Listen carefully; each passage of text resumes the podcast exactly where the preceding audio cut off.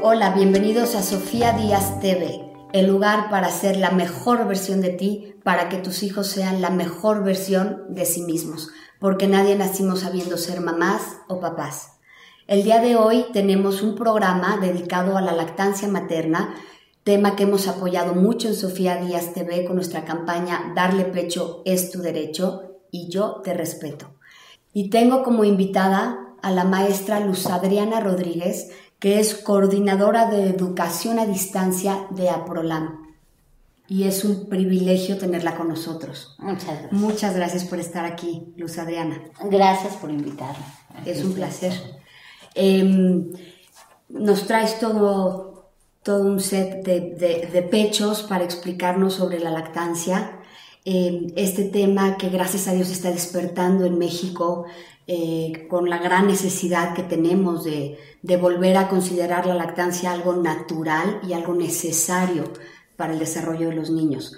Em, platícanos un poco, eh, eh, yo creo que una de las, de las problemáticas principal que yo he escuchado con nuestras seguidoras es que acaban de darle pecho a sus hijos a los dos o tres meses porque no produjeron suficiente leche y muchas mamás eh, eh, se quejan y tienen la duda de que pues simplemente no les salió leche y no pudieron. Eh, platícanos un poco cómo, cómo se produce la leche en, el pecho, y si realmente hay algún tipo de seno que no pueda producir leche, cómo funciona. No, de hecho ningún, ninguna mamá deja de producir leche. O sea, todas las mamás, aún las chicas, las grandotas, las medianas, producen leche. Todas las mamas eh, están constituidas por lo que son los este, em, senos lactíferos, lo que son los lóbulos, lo que son los alveolos, que son las partes funcionales de la mama. Eh, cada mujer tenemos entre 10 y 25 conductos lactíferos. ¿Qué pasa cuando el bebé solamente este, come del pezón? No estimula la bajada ni la producción de la leche.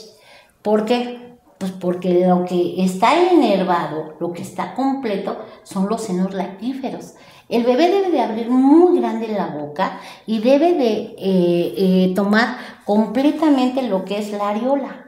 ¿Para qué? Para jalar y estimular el vaciamiento desde los senos lactíferos. Si el bebé nada más toma la punta del pezón, se va a frustrar porque ni va a tomar leche, ni si va a lastimar a mamá. Y entonces mamá va a decir que lo muerde, que no le sale leche, que no puede, porque el niño va a estar en un constante llanto. Y lo único que tiene es un mal agarre. Lo que tenemos que hacer es que el bebé abra grande, grande la boca, que alcance a exprimirlos en los lactíferos para que vacíen esos lóbulos y esos alveolos. Eh, las eh, mujeres tenemos de 10 a 25 este, conductos y esto depende de cada raza, de cada eh, lugar del mundo. Las razas arias tienen menos conductos que las, arias las este, razas mestizas. Nosotros tenemos alrededor de 25 conductos. Y esto hace que esos conductos este, pues vacíen los alveolos sin problema.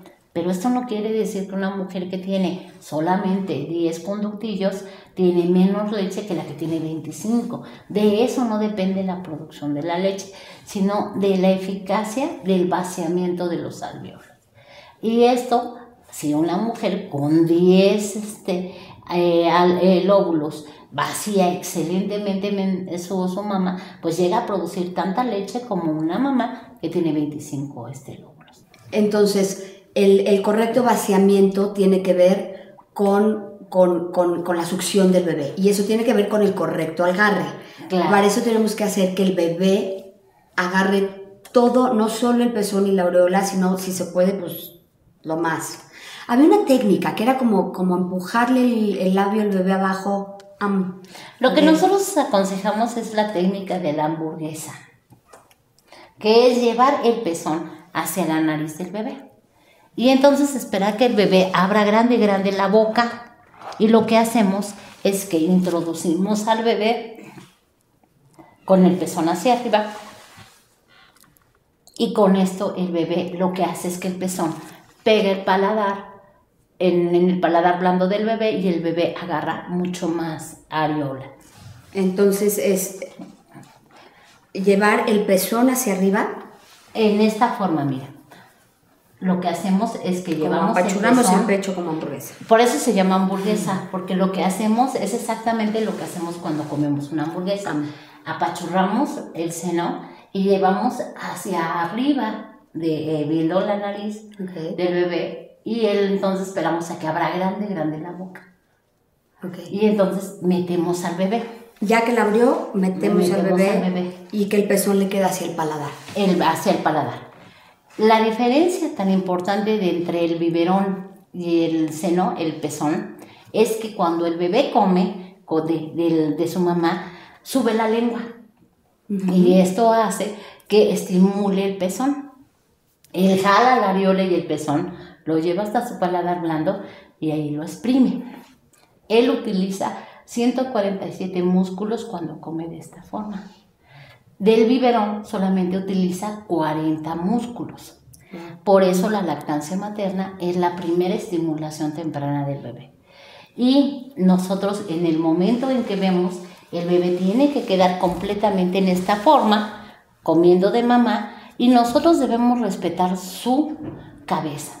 Al bebé le molesta que le toquemos la cabeza. Tenemos que respetar la cabeza para que el bebé esté comiendo y él tenga ese movimiento oro o orogástrico efectivo. Y eso quiere decir que el bebé esté tragando sin problemas y esté moviendo su cabecita para pasar el líquido. Déjame preguntarte, ¿eso quiere decir que cuando está comiendo un bebé, déjame agarrar a tu bebé, no es, no es conveniente detenerle la cabeza? No, Tiene que tener el movimiento para él poder hacer el movimiento para estar deglutiendo sin problemas, estar tragando.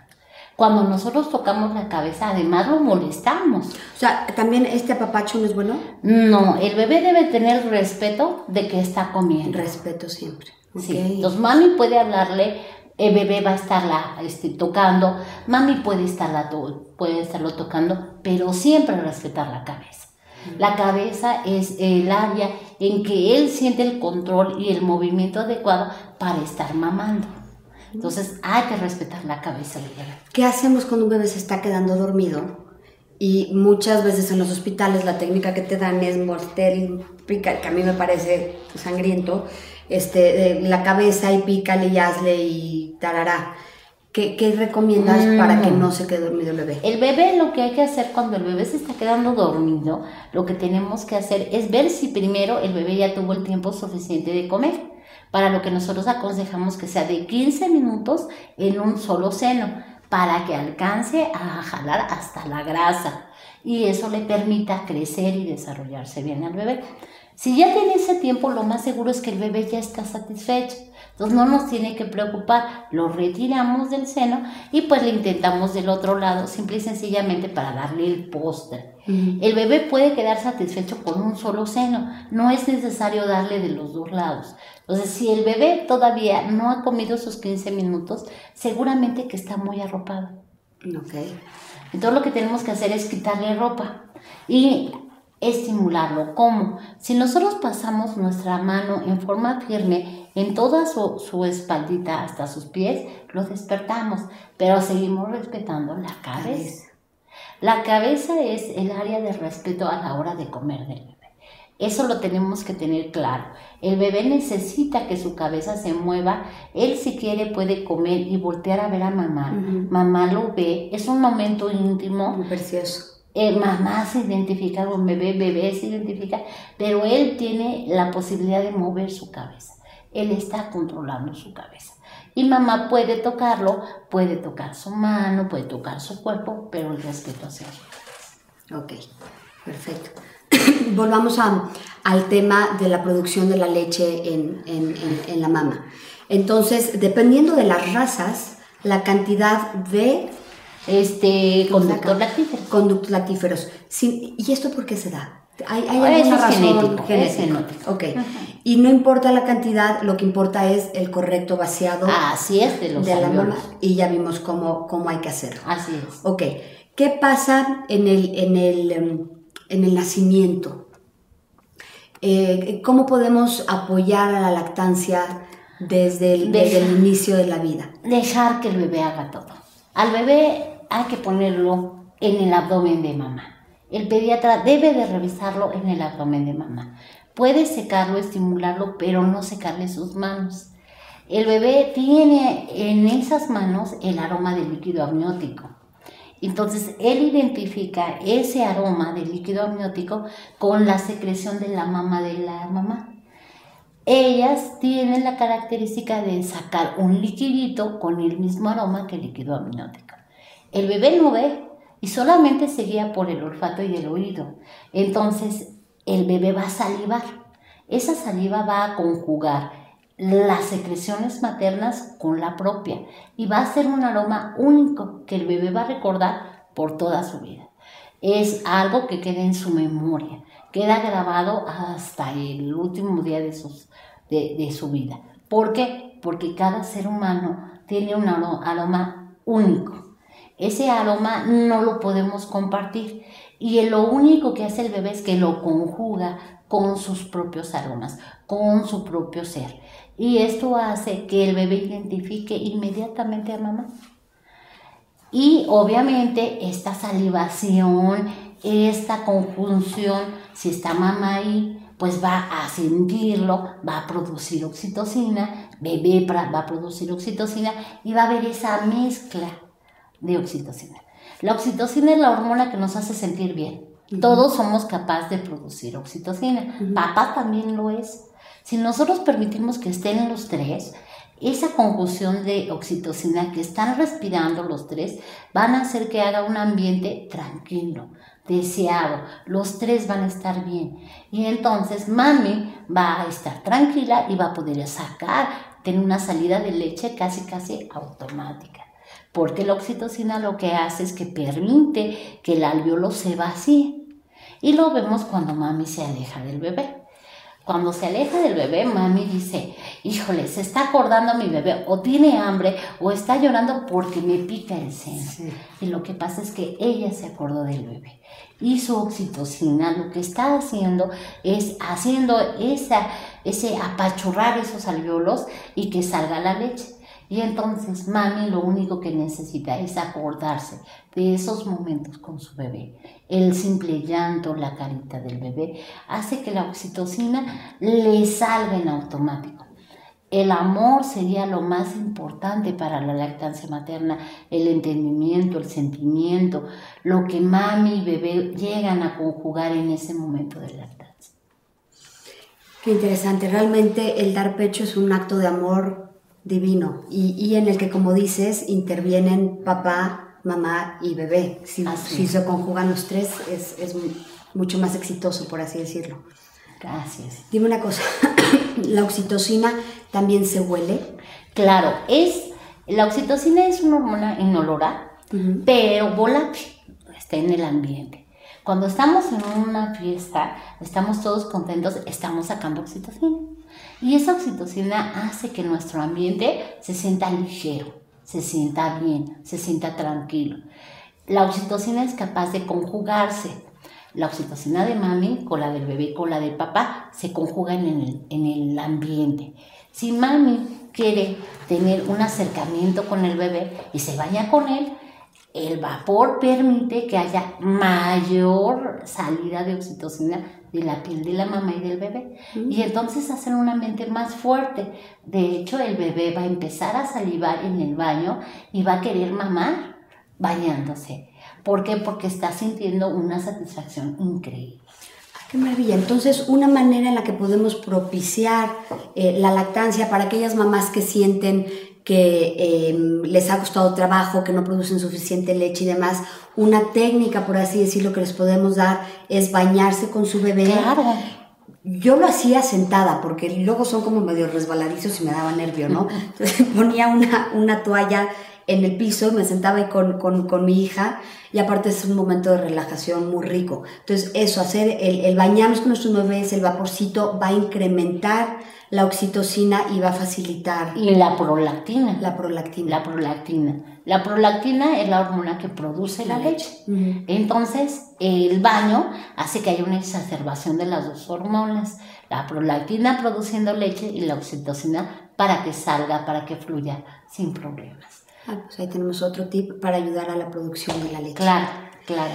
Con las visitas. Normalmente entendemos que la cuarentena es un espacio como para, para invernar, para estar, acostumbrarnos al cambio de vida, empezarnos a conocer mamá, hijo, empezar esta dinámica nueva eh, de familia, además de todos los cambios fisiológicos que sufre el cuerpo. Em, ¿Cómo podemos apoyar a las mamás que están dando pecho? Lo primero, entender que es un momento íntimo. A veces eh, queremos llegar, a ver a la mamá y la pobre mamá acabada de parir se tiene que parar a atendernos. Hay que entender que es un momento de la familia. Y si queremos llegar a ver, pues llegar y ofrecernos a hacer actividades realmente que descansen a la mamá, realmente que la relajen. ¿Por qué? Porque mamá lo que necesita es el entendimiento con el bebé. El bebé mínimo necesita una semana de estar pegado a su mamá después de que nació, porque el bebé lo que necesita es tranquilidad acaba de, nacer y nació a golpes. Eso lo hace que él necesite esa adaptación al medio ambiente. Cuando está con mamá, está tranquilo, está conociendo el medio ambiente. El bebé no se identifica como una persona aparte de mamá. Hasta los tres meses se cree que es parte de mamá. Cuando él, el mami se aleja, el bebé sufre y sufre porque el bebé siente que es parte de ella. Al no tenerla, obviamente siente abandono. El bebé le tiene miedo a dos cosas, a caerse y a ser abandonado. Cuando el bebé no está contenido entre brazos, apapachado, esto va a sentir un sufrimiento porque él está sintiendo temor, algo está pasando algo le puede pasar, no está contenido, no está abrazado. Entonces el bebé necesita estar cargado. Los bebés se hicieron para cargarse. Ay, estoy de acuerdo con Para cargarse. Y cuando mami se, se aleja, es muy importante que, eh, bueno, que le hable, que le esté diciendo que está cerca, que no se preocupe, porque el bebé siente su lejanía. Él no sabe si fue a la cocina o fue al tocador o fue a otras cosas, él lo único que sabe es que no está con él y eso le crea angustia y es lo que debemos evitar. Entonces, la primera semana de vida podemos tratar o debemos de, enfocarnos las mamás a cargar a nuestro bebé día y noche. Hoy en día hay tantos eh, chales y, y, rebozos para hacerlo que aparte es una delicia. Esto les va a ayudar a tener una seguridad y empezarse a adaptar al medio ambiente. Y de ahí los primeros tres meses cargarlos lo más posible. Es ese mito de que se embrasilan, hay que desaparecerlo, los bebés no se embrasilan y lo mejor que podemos dar es cargarlos y cargarlos y si es mamá mejor. Claro, claro. De hecho, este, el bebé nació para ser cargado. Eso, el bebé nació para ser cargado. Esa la podemos tuitear. Perfecto. Em, eh, ¿Qué pasa? hace un momento platicábamos de que cuando nace, eh, la primera em, momento que tenemos a nuestro bebé en pecho empieza a succionar y mucha gente dice, bueno, si no está comiendo. Me platicabas que es un momento en el que se relaja, empieza también a, adquirir un ritmo cardíaco, a, a tranquilizarse. Cuando el bebé está succionando de mamá, muchas mamás dirán, pero es que no tengo leche. No, esas gotitas de calostro que el niño llega a succionar son oro molido para su salud. Pero él al estar mamando está tranquilizándose, se está calmando, está eh, em, provocando una tranquilidad, una calma al dolor. Cuando él nació fue agredido y fue agredido por el, el, paso del, del canal este, del parto. Y obviamente eso a él le crea dolor. Entonces el bebé succiona para tranquilizarse, para calmar el dolor. El bebé, esa succión que tiene del seno, no nada más es para alimentarse, es para calmarse, para bajar su estrés, para poderse eh, acomodar, para empezar a adaptarse a la vida. Entonces es muy importante que el bebé mame la primera media hora con su mamá. ¿Y qué pasa si fue cesárea? No hay ningún problema. La cesárea no es impedimento para esto.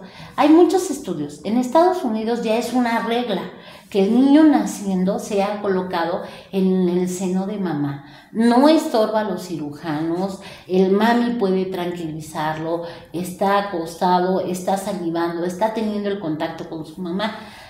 Y se ha demostrado que el hecho de que el niño nazca por cesárea no es un problema para que mamá lo, lo atienda, para que mamá lo vea, para que mamá le hable. El bebé, bueno, ya lo comentamos, nace sordo, digo, nace ciego, él nada más ve bultos grandes, ve a unas distancias muy cortas y ve solamente bultos oscuros. Cuando mami le habla, lo tranquiliza. Hay que entender que solamente nueve meses la voz que conoce, los sentimientos que conoce, el latido cardíaco que conoce es el de mamá. Sabe cuando mamá está enojada, cuando está contenta, cuando vio las últimas noticias o cuando vio la comedia, ¿no? Entonces, él lo sabe y sabe detectar a mami. Entonces, eso le da tranquilidad.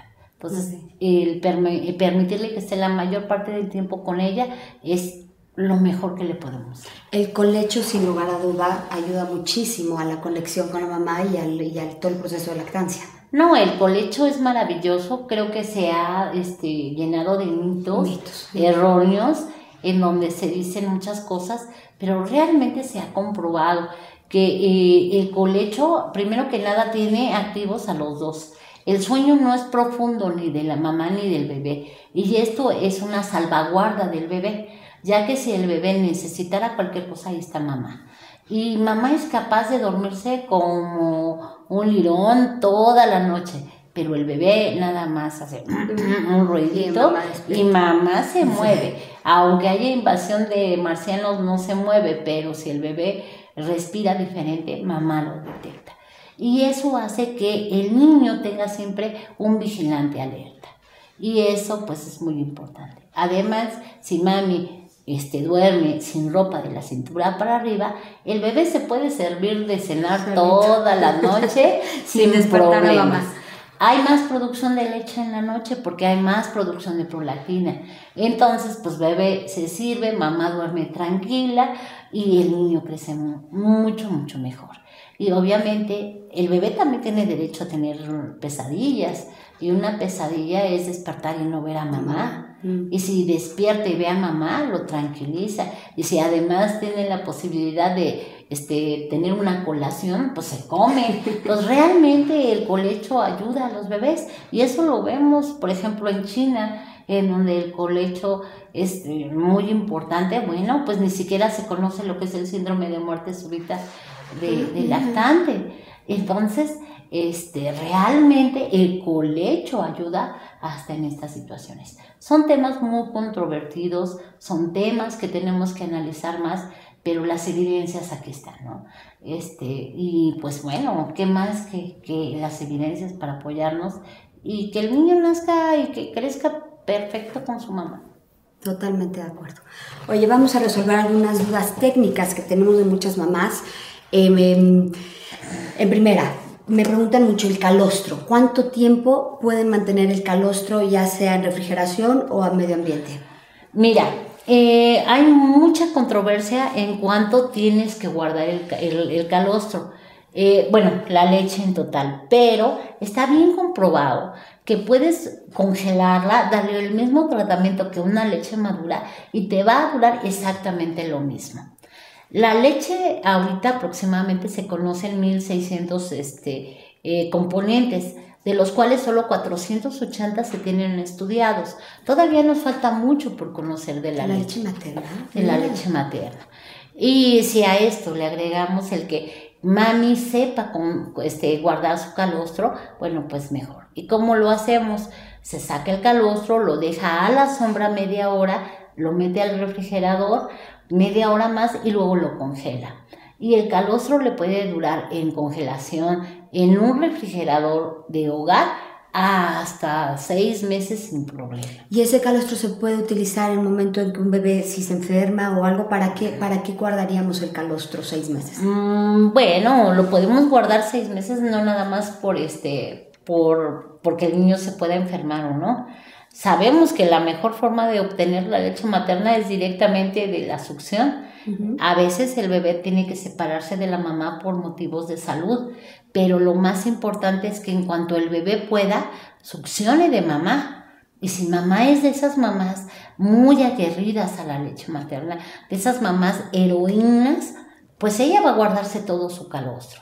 Pero lo más importante no es que cuando el bebé pueda ser amamantado, pues tome del que ya tiene congelado, sino que coma de ella, claro. que coma de ella. Entonces, ese calostro puede servir para cuando mami tiene que regresar a trabajar o cuando mami tiene que ir a algún lado y tiene que separarse del bebé. Y ese calostro se le puede dar en cualquier tiempo de su vida. Perfecto. Y la leche materna es lo mismo. Una vez que la sacamos, ¿cuánto tiempo podría estar en el medio ambiente? Depende del lugar. Mira, hemos hecho algunos estudios porque hay mucha controversia sobre esto de los bancos de leche actuales. De repente tenemos ciertas ideas. Eh, nos hemos encargado de hacer recopilaciones, investigaciones dentro de APROLAB, en donde nos damos cuenta que depende de las regiones y no depende de las regiones en cuanto al clima, de, en cuanto a calor o frío, sino a humedad. Y, y, esto hace que la leche materna tenga un promedio al medio ambiente en cualquier lugar de la República Mexicana entre 4 y 6 horas. Entonces no es necesario darle un cuidado diferente. Hay que manejar bien una red de frío para poderla trasladar. Pero de ahí en fuera, pues podríamos hablar que, por ejemplo, en los estados del, del centro de la, de la República, hablando de, de, la ciudad de Toluca, pues ahí la leche materna al medio ambiente puede durar hasta ocho horas, pero porque es una ciudad con muy, muy, muy poca humedad en el ambiente y muy fría. Entonces la conservación de la leche es mayor pero esto depende de, de, esas situaciones. ¿Hay alguna página, algún lugar donde las mamás puedan investigar si yo vivo en Veracruz? ¿Qué es lo que se bueno, estamos haciéndolo porque a raíz de todo esto, nosotros dentro del diplomado que tenemos, hemos visitado varios bancos de leche y nos encontramos eh, de, en estas alternativas. Se está haciendo una investigación en cuanto a la red iberoamericana de los bancos de leche en donde las recomendaciones de acuerdo a la humedad y para conservar la leche mejor este, eh, eh, son los que tienen bueno, las investigaciones más actualizadas. Eh, y ahorita, pues, APROLAM va a ser uno de los primeros en sacar estas investigaciones para que podamos tenerlo al día y entonces nos quitemos de los mitos, ¿no? No de que si es calor, de que si es frío, de que si no, que es que tal libro dice tal cosa o tal, no realmente tener este, conocimientos certeros sobre, de acuerdo al clima, cómo se conserva la leche. Pues estaremos en contacto para cuando tengamos esa información, podérselas dar en Sofía Díaz TV a nuestras eh, eh, seguidoras. Claro que sí. Y, la podamos difundir eh, y tengan claro, cómo guardar su leche materna. Ahora, platícame de esta cosa que en algún momento en algún momento fueron parte de mi, de mi día a día. Eh, se los agradezco mucho porque me ayudaron a darle leche a mi hija, pero eh, aprendí varias cosas como la importancia del tamaño de, no sé cómo se llama esta parte, según el tamaño del seno para producir menos dolor. ¿Qué, qué podemos platicarle a las, a las mamás en cuanto a cómo usar? Los sacaleches. Este, estos sacaleches, eh, lo que tenemos que ver es las particularidades. Eh, digo, estos tienen una succión en espiral, por lo que va, eh, si tú ves, la succión no es determinada en determinados puntos. Yo normalmente no aconsejo una marca, yo lo que aconsejo es que realmente se den cuenta y volvemos a tener nuestra, nuestra mamá, en donde la succión sea pareja sea, sea en toda la glándula. Esta, como ves, el espiral, lo que hace es que abarca toda la glándula. Si tuviera aquí puntos de apoyo, lo único que hace es que hace más fuerza en esos puntos de apoyo. Y esas eh, bombas llegan a producir eh, diferencia en, en la extracción de la leche si no hay una buena rotación del equipo. ¿Qué tenemos que hacer? Pues cualquier equipo es bueno, lo importante es rotarlo, lo importante es tener una asesoría de uso. Y esa asesoría de uso no es con los fabricantes, sino es con nuestro este, médico pediatra, nuestro consultor en lactancia, que nos va a explicar que un, un, aparato de estos, sea cual sea, tiene que ser rotado. No nada más lo podemos usar así, sino tenemos que usarlo de diferentes formas para que la succión en la mama sea pareja y sea el vaciamiento parejo. Estos son manuales. No pasa lo mismo con los eléctricos con los eléctricos grado hospitalario, ya que esos hacen la succión pareja y la hacen desde la areola. Entonces, esos son los que vacían desde atrás las mamas. Pero estos manuales sí es importante estarlos dando. Estarlos botando. Una vez que acabamos de usar el, el sacaleches y vaciamos las mamás, ¿cuánto tiempo tenemos que esperar antes de que se vuelva a llenar? ¿Qué pasa si me acabo de vaciar la leche y el bebé tiene hambre en 15 minutos? Puedes darle Primero, tus mamas nunca quedan vacías. El bebé solamente va a extraer hasta un 80-82%. Por lo tanto, siempre tu mamá queda con leche. A los 15 minutos ya tu mamá tiene otra vez la capacidad de volver a hacer la misma cantidad. De hecho, es recomendable para que las mamás aumenten la cantidad de leche, que le den de comer al bebé, esperen 15 minutos y se extraigan en forma manual o con leches la, otra vez la leche. ¿Para qué? Para decirle al cerebro, me estás produciendo poca leche y necesito que produzcas más. Y esto hace que haya una mayor producción de leche. Acordémonos que a más vacío, más producción de leche. Y el objetivo para tener más leche es mantener vacías las glándulas. Ok, perfecto. Eh, muy interesante. 15 minutos entre bebé y sacaleches es, es ideal si queremos aumentar nuestra la producción de, la leche. Así es. Muy bien. Eh, pues eh, una cosa más, platícame. hace un momento también hablábamos para como mamá estimularnos. Bueno, el bebé estimula esta parte. Para nosotros estimularnos, me platicabas algo de que hay que hacerlo desde, abajo desde abajo de la glándula. Esto se llama cola de Spencer, que es parte de la glándula. Y entonces el masaje, todo lo que hagamos, siempre debe de ser de la parte de abajo del seno hacia arriba. Y debe de ser en forma gentil, debe de ser suave, no apoyar, no hacerlo con el índice, con el pulgar, porque eso va a lastimar, sino hacerlo con toda la mano, hacerlo suave, eh, en forma gentil, de, desde abajo hacia arriba. Y después de hacer ese masaje con toda la mano, podemos hacer un arrastre de la leche hacia los conductos lactíferos para que salga la leche.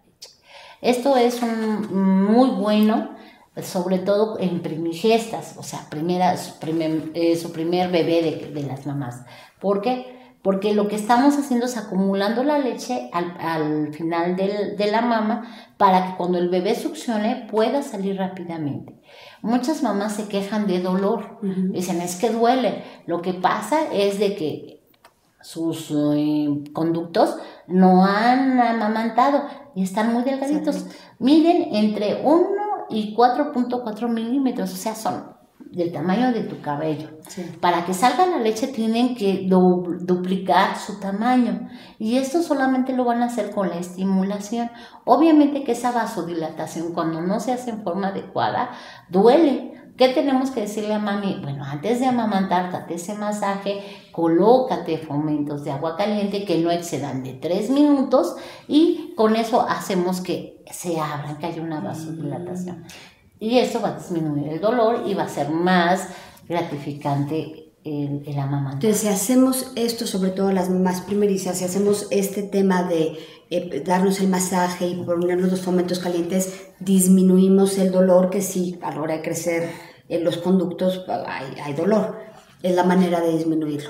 Así ah, bueno, perfecto. Pues ya sabemos cómo, a quienes van a empezar, cómo hacer para que no, no, no duela. Y realmente es poco el tiempo, es una, dos semanas ¿Cuánto tiempo es en que se acostumbra ya? Mm, horas, horas. Si nosotros amamantamos a nuestro bebé el primer día, como debe de ser, lo amamantamos 12 veces.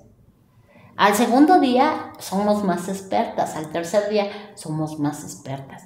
Entonces, el dolor, esto se va, va a ir disminuyendo entre tetada y tetada. Y llega el momento que al final del día ya no duele. ¿Por qué? Porque ya los, los conductos están dilatados. ¿Cuándo es cuando no, no sucede esto? Cuando mamá siente el dolor más en un seno que en otro, que también es completamente normal, y del que más le duele deja de darle. ¿Por qué? Porque no permite este ejercicio. Y entonces, pues obviamente va a tardar un poco más, ¿no? Aquí lo importante es decirle a mami, ese dolor, ¿cómo lo puedes este, amortiguar? Con fomentos de agua caliente, con masajes y obviamente el estarte extrayendo la leche, ¿no? entre más ejercicio haga tu, tu mamá, mejor va a ser la extracción de la leche. Perfecto. Pues te agradezco muchísimo tu información. Hay tantas cosas que yo no sabía y que estoy segura que muchas de las personas que están viendo este video tampoco sabían o está quedándole mucho más claro. Eh, ¿Hay algún lugar donde te puedan eh, eh, buscar una página de internet? Tenemos la página de Aprolam en, en, este, en la web y también en el Facebook. Nos pueden contactar. Normalmente nosotros subimos todos estos temas a la página, pueden estarlos viendo ahí. Y personalmente pues en mi correo, ¿no? Yo estoy a sus órdenes para cualquier duda que tengan. Y claro que sí nos gustaría que ustedes fueran este, partícipes de esta investigación que estamos haciendo sobre conservación de la leche en la República Mexicana. Y mi correo es luz con z eh, a 62 arroba prodigy.net.mx y ahí estoy a sus órdenes. Muchas gracias Luz.